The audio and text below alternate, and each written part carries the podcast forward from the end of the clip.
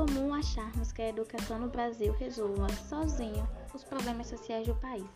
No entanto, não seria melhor, antes, pensar primeiro em como melhorar a formação dos docentes, visto que o desenvolvimento dos professores implica no desenvolvimento dos alunos e da escola, que reflete completamente a nossa sociedade.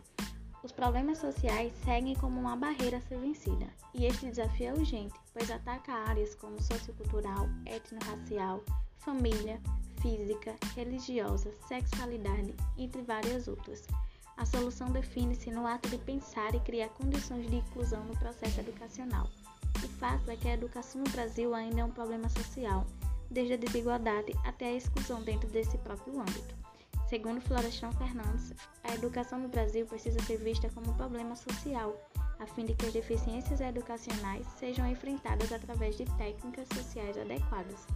Nos próximos capítulos, para um entendimento e reflexão melhor acerca desse pensamento, vamos entender como tudo começou. Como foi essa longa jornada da educação brasileira? Quais acertos e consequências podemos apontar? Onde está a acessibilidade? Quando começou? E como foi a inclusão dentro da educação? Diante disso, vamos a uma curiosidade.